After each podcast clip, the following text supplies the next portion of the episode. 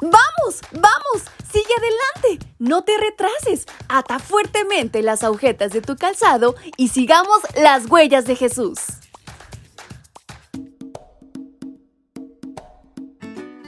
Chicos y chicas, ¿cómo están en esta mañana? Su amiga Fabi les acompaña nuevamente y les da la más cordial bienvenida a este su devocional para menores y adolescentes. Y en este 20 de julio hay una gran reflexión por descubrir.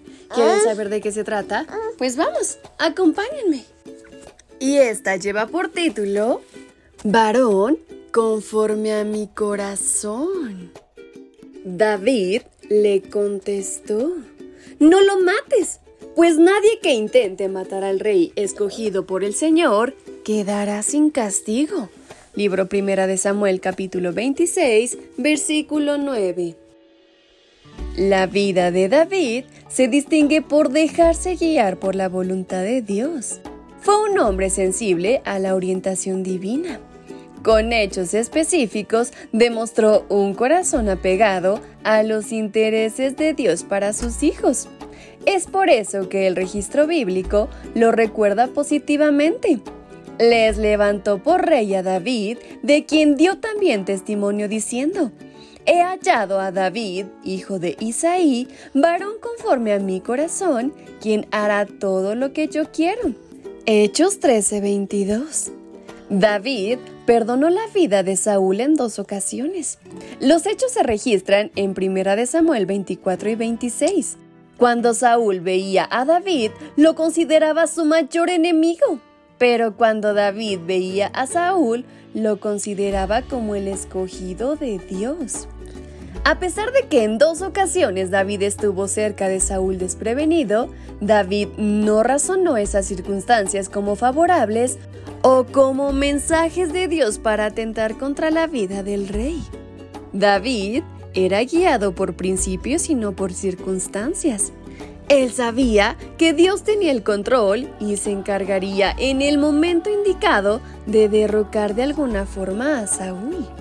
David demostró la bondad de su corazón al estar dispuesto que el hijo de Saúl, Jonatán, estuviera incluido en su reino al ocupar el segundo puesto.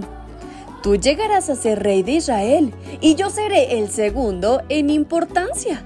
Primera de Samuel 23, 17. David demostró un corazón noble cuando estuvo dispuesto a establecer un pacto con Jonatán. Dicho pacto incluía que cuando David ascendiera al trono, iba a tener misericordia de cualquier descendiente de la familia de Saúl.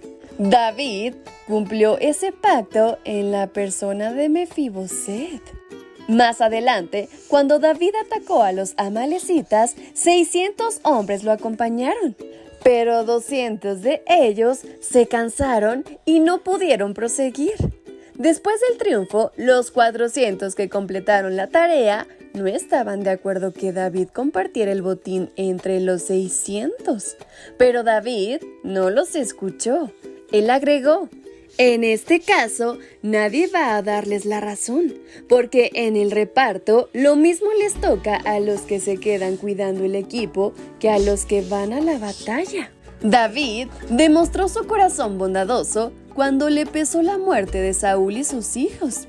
David siempre debe ser recordado por sus virtudes. Y hoy te pregunto, ¿cómo te gustaría ser recordado? Te dejo reflexionando en esa pregunta. Y con estas palabras en mente es como nos despedimos de nuestra reflexión. Su amiga Fabi les envía un fuerte y muy caluroso abrazo hasta donde quiera que se encuentren. ¡Hasta pronto!